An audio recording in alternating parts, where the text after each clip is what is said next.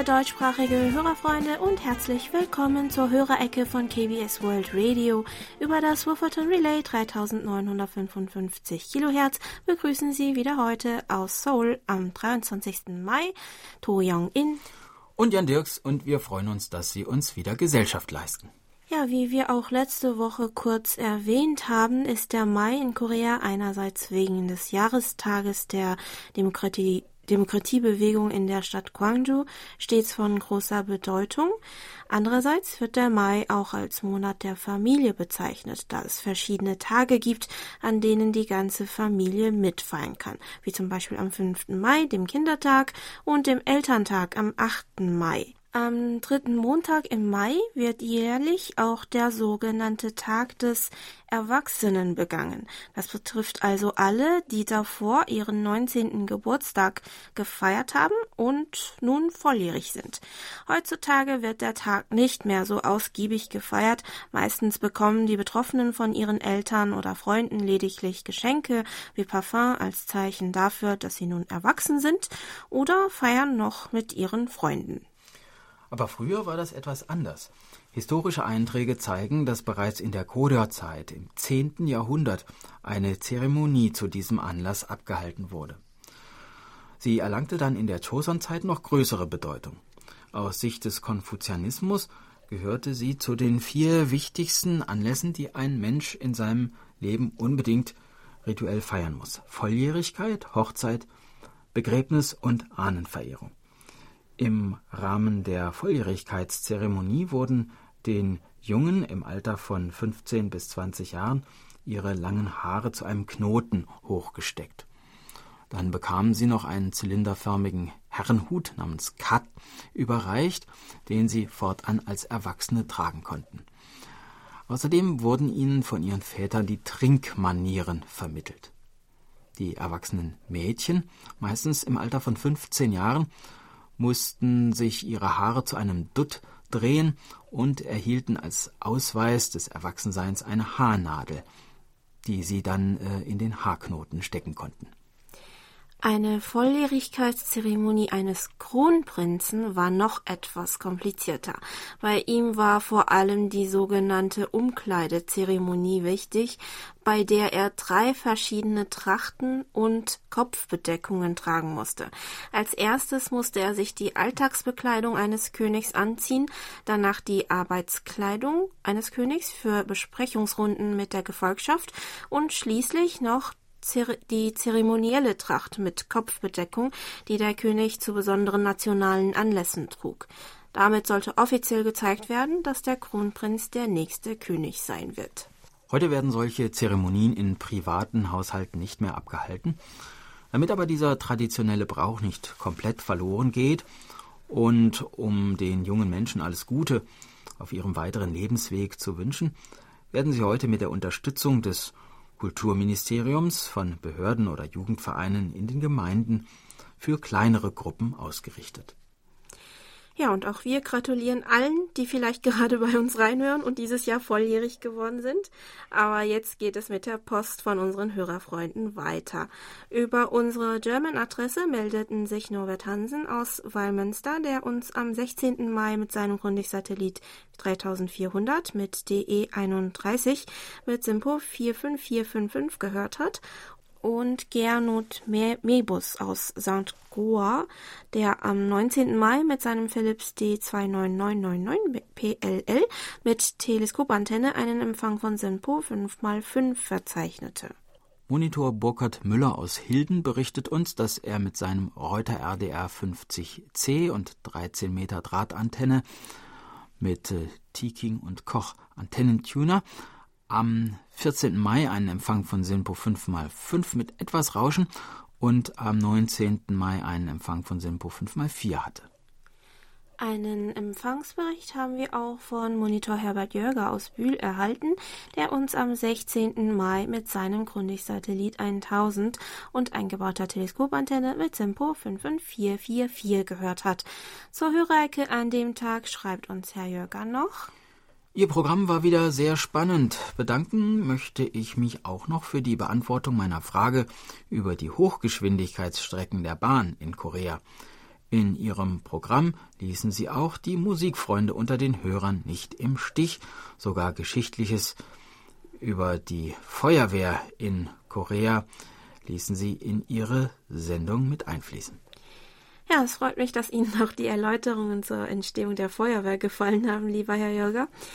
Dann schrieb uns auch Monitor Dieter Reibold aus Kirchheim, der mit seinem Sony CRF 320 Doppelsuper von 1976 mit 6,5 Meter Innenantenne am 16. Mai einen Empfang von Simpo 5x5 hatte.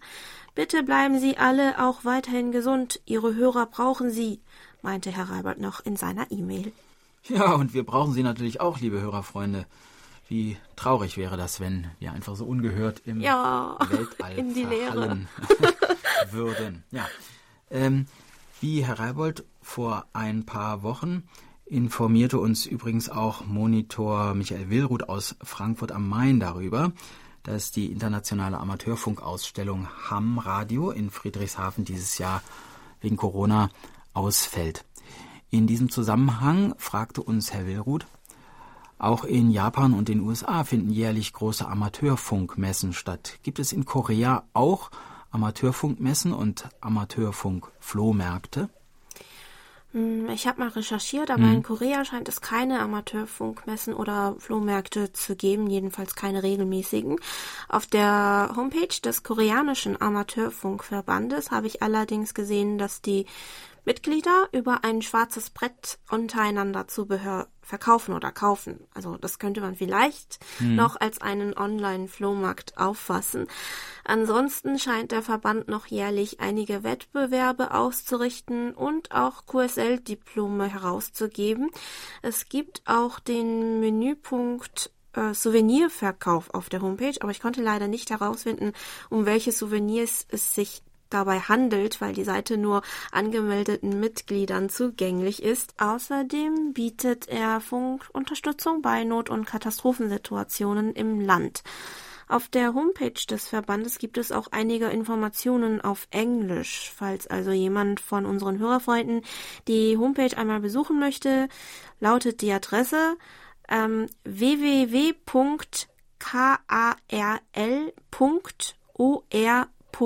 kr-eng. Der Verband heißt auf Englisch The Korean Amateur Radio League. Dann haben wir auch einen Empfangsbericht von Monitor Heinz-Günther Hessenbruch erhalten, der uns am 2. Mai mit seinem Lowy HF 150 mit 10 Meter Drahtantenne mit SINPO 5x4 gehört hat. In seiner E-Mail schreibt er uns noch, Heute habe ich eine Frage zu Nachnamen in Korea. Gibt der Nachname Rückschlüsse zu, zu Berufen, die von der Familie ausgeführt wurden? Ich denke jetzt an Bäcker, Koch, Fleischer, Fischer, Wagner und Schuster. Nein, also äh, koreanische Nachnamen lassen keine Rückschlüsse auf ursprünglich ausgeübte Berufe zu. Dass alle heute einen Nachnamen haben, ist auch äh, noch nicht so lange Zeit selbstverständlich. Noch bis zur Zeit der drei Königreiche, also bis zum siebten Jahrhundert, hatte die Mehrheit der Menschen auf der koreanischen Halbinsel keinen Nachnamen. Erst in der anschließenden Goryeo-Zeit kamen mehr Nachnamen in Umlauf, nachdem der erste König des Königreichs Goryeo seiner engsten Gefolgschaft als Belohnung für ihre Verdienste beim Aufbau des Königreichs Nachnamen schenkte. Einen Nachnamen tragen zu dürfen war lange Zeit ein Privileg, das nur Adligen und später besonders verdienten Bürgern zukam. Anfang der Joseon-Zeit, also im 14. und 15. Jahrhundert, konnten dann auch einige einfache Bürger einen Nachnamen haben, aber Nachnamen waren immer noch etwas Besonderes und ein Symbol der Adelsschicht. In der späten Joseon-Zeit kauften einfache Bürger, die es zum Reichtum gebracht hatten, verarmten Adelsfamilien ihren Familiennamen ab. Erst 1909 konnten dann schließlich mit der Einführung eines neuen staatlichen Verwaltungssystems per Gesetz alle einen Nachnamen haben. Dabei sollen viele den Nachnamen Kim, I und Park angenommen haben. Diese drei gingen vor allem auf Namen von Königen und Adligen zurück. Kim war als Nachname des Gründers und ersten Königs des Königreichs Kaya bekannt. Pak soll der Nachname des Gründers und ersten Königs des Königreichs Chilla gewesen sein und I war der Nachname der Könige von Joseon. Bis 1985 gab es in Korea nur 275 Arten von Nachnamen. Im 21. Jahrhundert verdreifacht sich aber diese Zahl und äh, laut dem Zensus im Jahr 2015 soll die Zahl der Nachnamen bei nun über 5500 gelegen haben. Durch die Einbürgerung von Ausländern sowie durch internationale Hochzeiten seien nämlich auch neue koreanisierte Nachnamen hinzugekommen.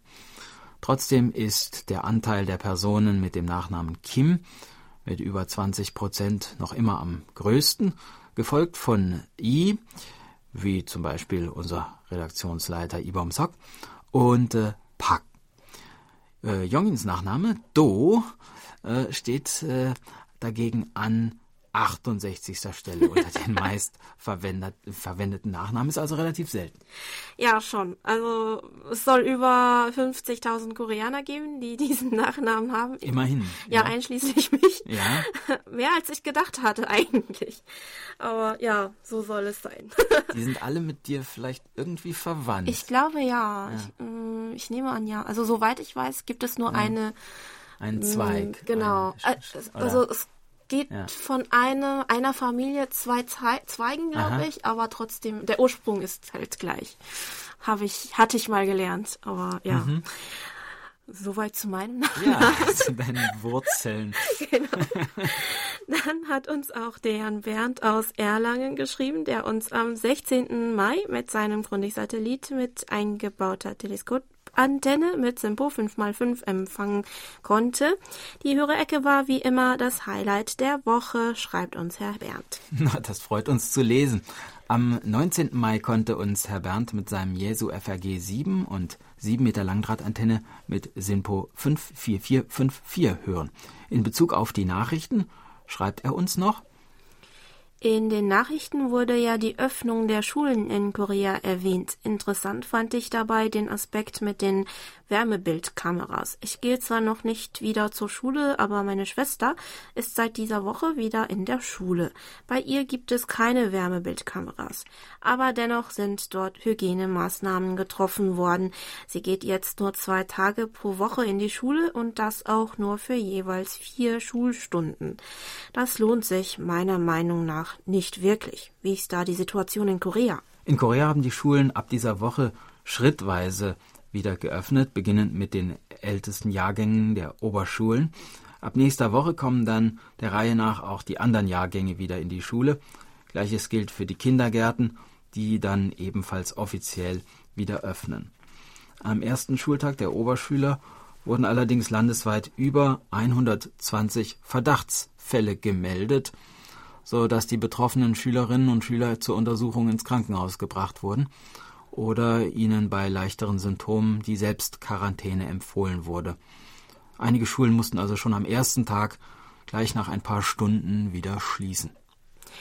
Der erste Tag war wohl geprägt von einer Mischung aus Freude, Aufregung und Angst.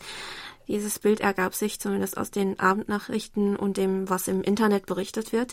Die Schüler sind zwar endlich in die Schule zurückgekehrt, doch es ist halt nicht so wie früher. Den ganzen Tag über gilt die Maskenpflicht und Gespräche sollen möglichst vermieden werden. In einigen Schulen steht ein Teil der Stühle und Tische im Flur vor dem Klassenzimmer, damit auch ausreichend Abstand zwischen den Schülern eingehalten werden kann. Wie oft die Schüler in der Woche in die Schule müssen, wird je nach Stadt und Region etwas unterschiedlich geregelt. Nach dem Seouler Bildungsamt soll der älteste Jahrgang der Oberschule in Seoul ab dieser Woche täglich in den Unterricht kommen. Die Klassen der unteren zwei Jahrgänge sollen ab nächster Woche jeweils abwechselnd jede zweite Woche zur Schule kommen. In den Mittelschulen und Grundschulen sowie Kindergärten soll der Unterricht teilweise auch weiterhin online laufen. Am 20. Mai hat uns Herr Bernd dann noch über Folgendes berichtet. Er schreibt, ich höre gerade um 20.45 Uhr 6 UTC, ihr deutsches Programm auf 3955 Kilohertz. Jedoch sendet auf der gleichen Frequenz auch der Sender Channel 292 aus Rohrbach in Bayern. Teilweise war das Signal von Channel 292 sogar stärker als ihres, teilweise war es nur im Hintergrund. Jetzt um 20.10 Uhr UTC ist nur noch ihr Sender zu hören. Sinpo ist jetzt um 20.13 Uhr UTC 5 mal 4. Auch Hörerfreund Michael Reifenstein hatte uns auf den Channel 292 vor ein paar Wochen aufmerksam gemacht. Vielen Dank an die beiden Herren für den Hinweis. Wir werden schauen, wie das Problem gelöst werden könnte, aber zunächst wollen wir auch andere Hörerfreunde und Monitoren darum bitten, uns zu schreiben, falls sie ähnliches wie Herrn Bernd oder Herrn Reifenstein erlebt haben, damit wir die Lage besser einschätzen können. Wir bedanken uns schon jetzt für Ihre Mithilfe und, und Unterstützung, liebe Hörerfreunde. Herr Bernd fragte dann noch, was ist eigentlich mit den Facebook- und Instagram-Accounts der deutschen Abteilung von KBS World Radio? Kommen dort vielleicht mal wieder Posts oder wurden diese dauerhaft eingestellt? Ja, ähm, zurzeit mangelt es bei uns in der Redaktion an den Kapazitäten, um unsere Facebook-Seite fortlaufend mit Inhalten zu füllen. Ich selbst besuche die Seite zwar ab und zu noch, um zu schauen, ob in der Zwischenzeit vielleicht jemand eine Nachricht ähm, hinterlassen hat, aber im Moment kommen wir nicht dazu, dort regelmäßig etwas zu veröffentlichen. Wir wollen die Seite aber nicht abschaffen und wollen uns schon bemühen, dort in Zukunft wieder kreativer zu sein. Auf Instagram haben wir keinen offiziellen äh, Account, aber die Familie von Monitor Andreas Niederdeppe betreibt freundlicherweise eine Fanseite unter KBS World unterstrich German. Andererseits gibt es auch einen Internetblog für alle Fans und Hörerfreunde von KBS World Radio, der unter KBS World Listeners Club www.blogspot.com abrufbar ist. Ähm, der, die Seite ist aber auch auf unserer Homepage verlinkt. Ähm, ich nehme mir immer vor, zumindest Bilder für den Instagram-Account und den Blog zu machen, aber immer wenn ich ein Bild machen will, regnet es oder äh, es gibt eine riesige Baustelle vor dem Studiogebäude. Also ich habe irgendwie immer ähm, kein Glück mhm. mit dem Timing. Äh, ich werde mich aber weiterhin bemühen. Fazit ist, am schnellsten erreichen Sie uns zurzeit über unsere German-Adresse, lieber Herr Berndt. Bevor es gleich weitergeht, legen wir jetzt eine kurze Musikpause ein. Der Chor der Stadt Ansan singt Trongmu Sengak, Gedanken an den Freund.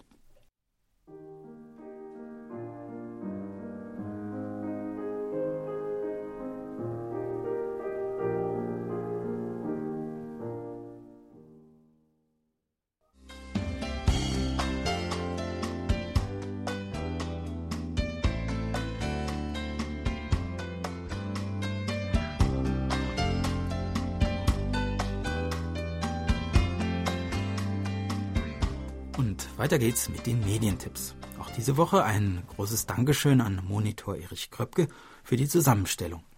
Die Medientipps für die 22. Kalenderwoche bestehen fast nur aus Wiederholungen, schreibt Herr Kröpke.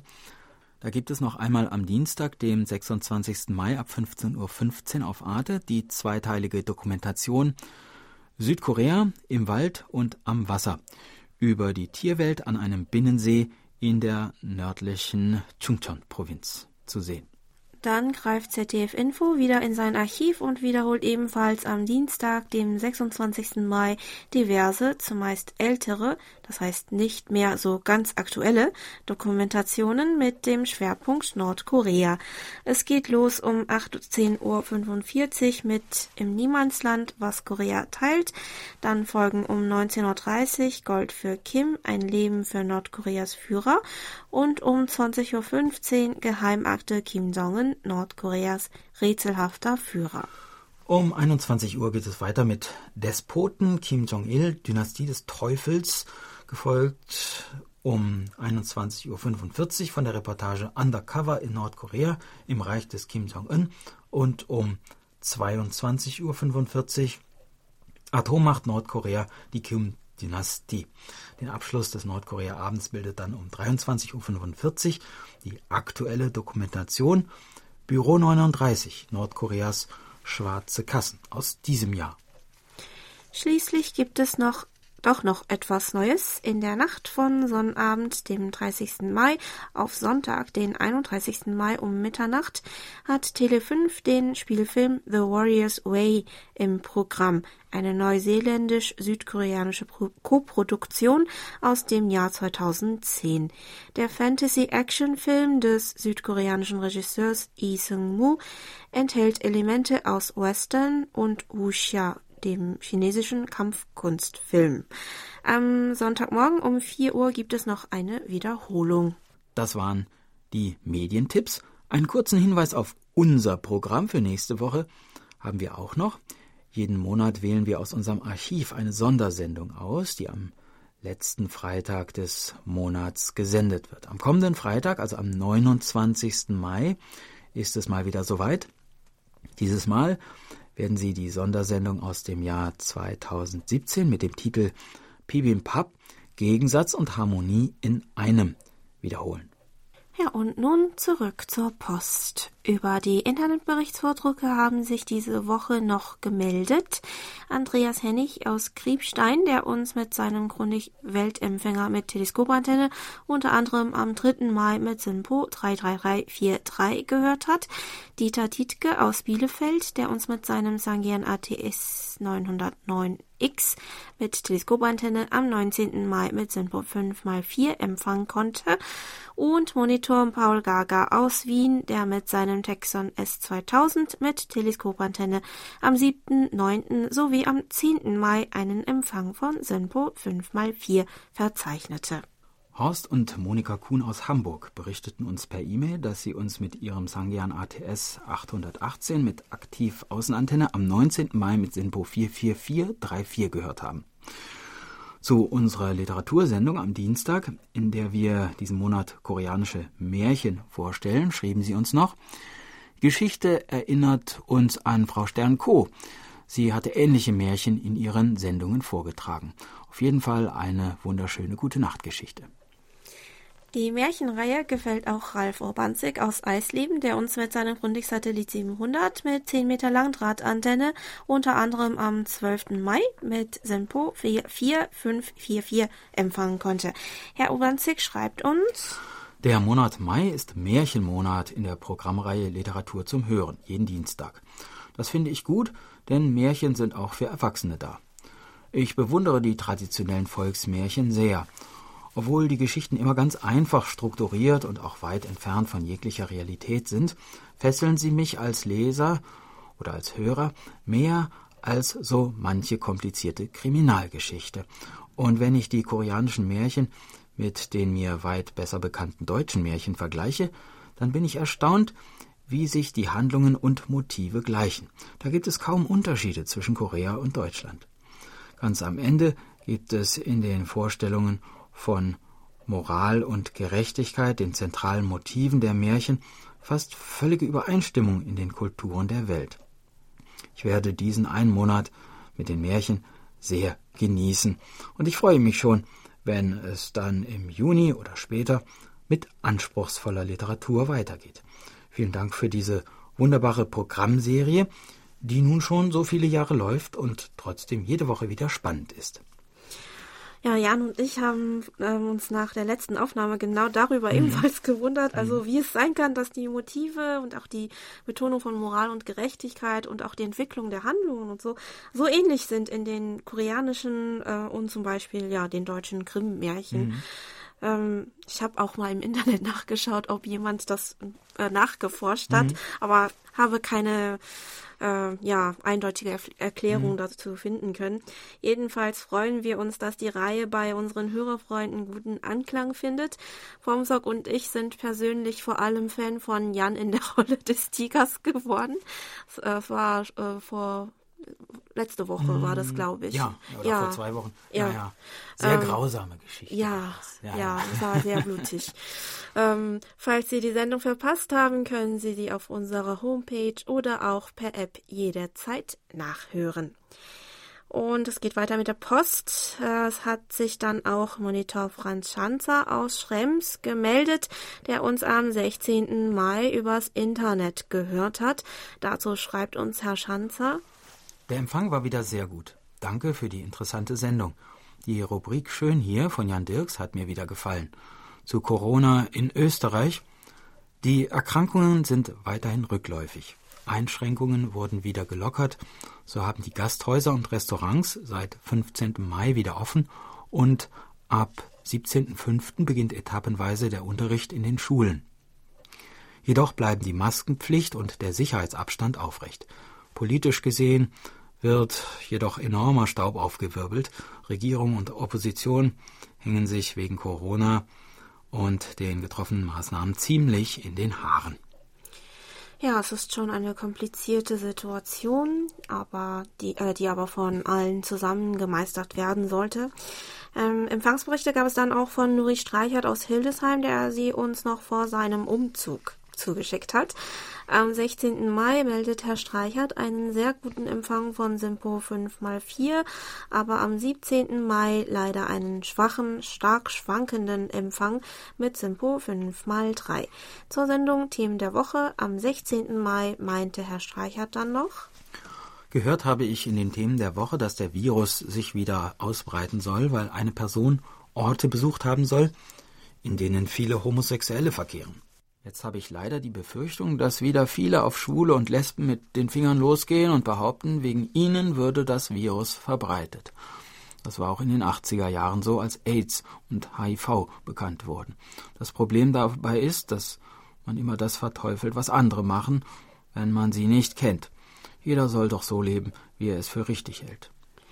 Ja, muss ich Ihnen zustimmen, lieber Herr Streichert. Aus meiner Sicht war es völlig unnötig, das im Rahmen der Berichterstattung zu betonen, denn die sexuelle Orientierung hat auf das Infektionsgeschehen doch keinen Einfluss. Es stimmt schon, dass man in Sachen ähm, Homosexualität in Südkorea eher konservativ eingestellt ist, so dass ihre Befürchtungen nicht ganz unbegründet sind. Dann haben wir auch Empfangsberichte von Monitor Volker Wilschrei aus Dillingen erhalten. Mit seinem Sony ICF SW 7600G mit Aktivantenne ANLP1 konnte er uns unter anderem an drei Hörtagen im April sowie am 2. Mai mit SINPO 55454 hören. Dieses Mal hat Herr Wilschrei außerdem noch Fragen im Zusammenhang mit der Corona-Krise. Zunächst fragte er, gibt es eigentlich in Korea auch Hilfen für die von der Corona-Krise betroffenen Menschen und Unternehmen, Gibt es Kursarbeitergeld und Unterstützung für Bedürftige? Äh, ja, äh, Hilfsmaßnahmen dieser Art gibt es auch in Korea. Im März wurde in der koreanischen Nationalversammlung auch ein Zusatzbudget Budget gebilligt, aus dem die äh, Unterstützung von Kleinhändlern und Selbstständigen sowie die Finanzierung von Niedrigzinskrediten, Kosten für die Kinderbetreuung, Sicherung des Lebensunterhalts der Bürger und die Unterstützung von Billigflugunternehmen und anderen betroffenen Branchen bestritten werden sollen. Privathaushalte können außerdem seit Anfang Mai finanzielle Nothilfe online beantragen. Ein Haushalt mit vier oder mehr Personen soll eine Million Won erhalten. An Haushalte mit drei Mitgliedern werden 800.000 Won gezahlt. Ein Zwei-Personen-Haushalt wird 600.000 Won und ein Single-Haushalt 400.000 Won ähm, bekommen. Diese werden in Form von Gutscheinen der Kommunen ausgezahlt oder auf Kredit- oder Prepaid-Karten gut geschrieben. Man kann sich aber auch entscheiden, das Geld komplett oder einen Teil davon zu spenden für diejenigen, die es vielleicht noch nötiger haben. Über unsere Nachrichten halten wir Sie noch auf dem Laufenden. Herr Wilschrei hatte dann in diesem Zusammenhang noch eine weitere Frage. Wir haben in Deutschland sogenannte Tafeln, schreibt er bei denen für finanzielle bedürftige Menschen Nahrungsmittel angeboten werden. Gibt es solche sozialen Einrichtungen auch in Südkorea? Auch in Korea gibt es die sogenannten Food Banks und Food Markets. Beide nehmen Sachspenden in Form von Nahrungsmitteln und Alltagsgegenständen sowie auch Geldspenden an. Spenden können sowohl Unternehmen als auch Privatpersonen. Die Foodbank-Einrichtungen liefern die Güter an Bedürftige wie hungernde Kinder, alleinlebende Senioren oder Menschen mit Behinderung, die Unterstützung brauchen während die Food Markets die Betroffenen selbst besuchen und das Erforderliche selbst einkaufen können. Angesichts der Corona-Krise treiben die Foodbanks in Zusammenarbeit mit Lebensmittelunternehmen auch Projekte wie das sogenannte Emergency Food Pack Programm zur Unterstützung von Bedürftigen im Katastrophenfall voran. So konnten sie zuletzt auch 4000 solcher Notpäckchen mit Lebensmitteln und Masken an die Stadt Daegu und die Gyeongsang-Provinz unmittelbar spenden, wo im März und April besonders hohe Fallzahlen verzeichnet wurden und der Alltag lahmgelegt wurde. Die Organisation wurde in Korea 1998 ins Leben gerufen, also zur Zeit der Wirtschaftskrise in Korea. Nach dem Stand von Dezember 2018 sind landes landesweit etwa 470 Foodbanks und Food Markets in Betrieb. Ja, soweit dazu. Und bevor es gleich mit der Geburtstagsecke weitergeht, möchten wir noch einmal unsere beiden Quizfragen für das zweite Quartal vorlesen. Die erste Frage lautet, wie heißt Südkoreas Hauptaktienindex, in dem die größten südkoreanischen Aktiengesellschaften enthalten sind? A. Kosmos, B. Kosdaq, C. Kospi. Und die zweite Frage, wie heißt der Fluss, der durch die Innenstadt von Seoul fließt und schließlich ins Westmeer mündet? A. Der Fluss Han, B. Der Fluss Amnok, C der Fluss Nakdung. Die Fragen und die dazugehörigen Antwortbeispiele finden Sie noch einmal auf unserer Homepage. Falls Sie die richtige Antwort zu beiden Fragen kennen sollten, schreiben Sie uns einfach bis zum 30. Juni. Dieses Mal am besten über den digitalen Postweg.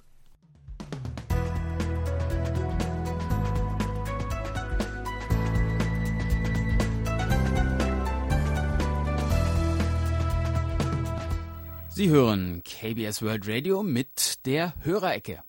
Geburtstagsecke. Diese Woche stehen auf der Geburtstagsliste von Monitor Bernd Seisser, KBS Redaktionsleiter Ibom Sok in Seoul und Daniel Kehler in Mönckeberg, Sepp Hoffmann in Meßkirch, Monitor Dieter Reibold in Kirchheim, Monika Kuhn in Hamburg, Horst Czasowski in Sangerhausen und Ruth Schulze in Zwickau. Allen herzlichen Glückwunsch und alles Gute zum Geburtstag. Äh, von Herrn Seisser richten wir außerdem noch herzliche Grüße zum Namenstag vom 23. Mai an Renate Winter und Renate Heine-Bietschmann aus. Herr Seisser möchte außerdem noch Renate Koller, Witwe von Herrn Karl Koller, gedenken. Zu den heutigen Anlässen singen Shin Seung-hun und Kim Go-eun 해, 달, 별, 그리고 우리 Sonne, Mond und Sterne und wir.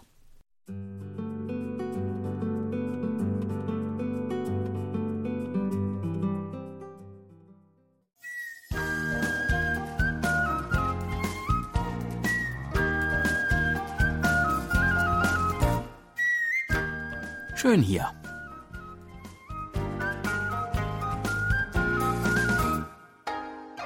Ausflugstipps für Korea.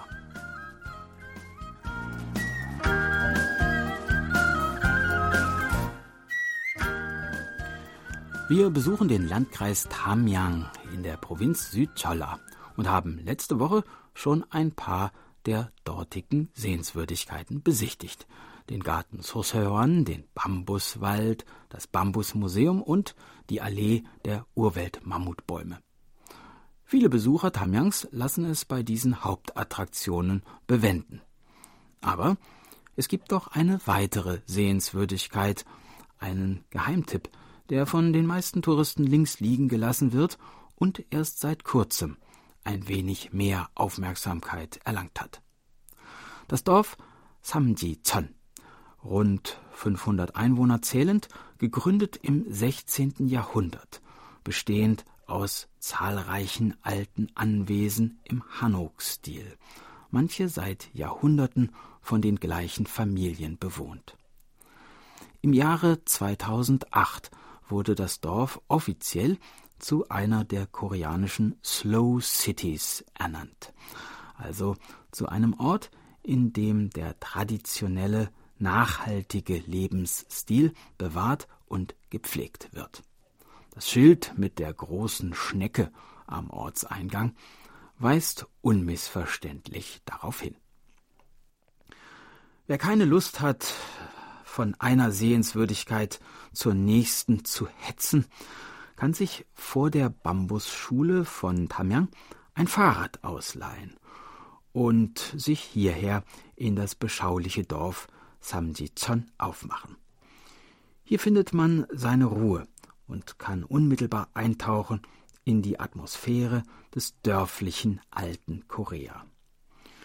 Die alten verwitterten Steinmauern beiderseits der Wege und Straßen, oftmals dicht von Efeu überwuchert, die kleinen ziegelgedeckten Häuser aus Holz und Lehm, die alten knorrigen Bäume in den Gärten, hier findet man das alte ländliche, bäuerliche Korea wie aus dem Bilderbuch. Im Dorf gibt es auch traditionelles Handwerk zu sehen so beispielsweise eine alte Färberei, in der man sich, wenn man mag, auch selbst einmal an den traditionellen Färbemethoden versuchen kann.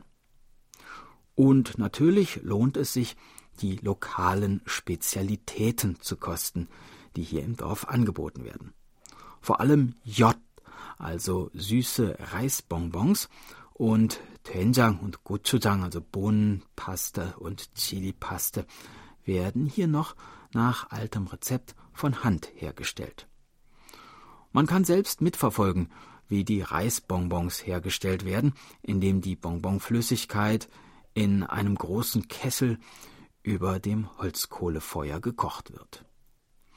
Organischer Reis, Bohnen, Sesam, all dies wird hier angebaut und zu knusprigen und herzhaften traditionellen Süßigkeiten verarbeitet.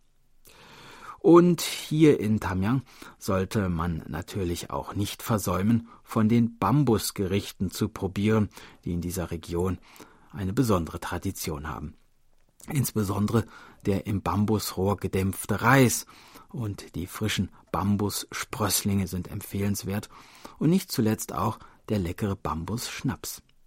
Aber auch Dokgalbi, eine Art Hackbulette aus feinstem Rippchenfleisch ist eine Spezialität, die jedem Koreaner zu Tamyang einfällt und die hier besonders gut schmeckt. Das fein gehackte Fleisch wird mit einer leckeren Marinade auf einem Steingrill gebraten und auch so serviert. Ja, und wer ganz und gar in die alte Zeit eintauchen möchte, kann hier im Dorf Samjiton auch eine Nacht verbringen, denn manche der alten Hanok-Häuser bieten zu angemessenen Preisen Übernachtungen für Gäste an. Das war unser Ausflugstipp für heute. In einer Woche starten wir die nächste Tour und würden uns freuen, wenn Sie wieder mitkommen. Tschüss und bis dann, sagt Jan Dirks.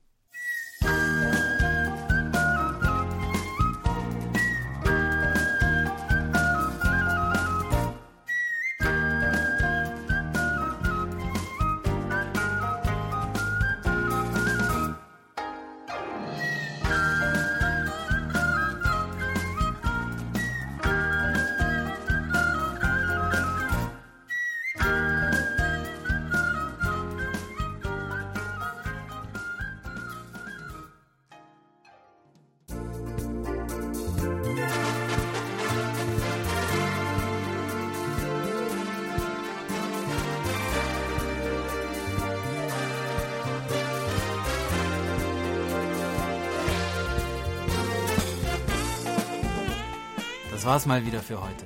Vielen Dank fürs Zuhören. Ein schönes Wochenende wünschen Ihnen To Young In und Jan Dirks. Auf Wiederhören und bis nächste Woche.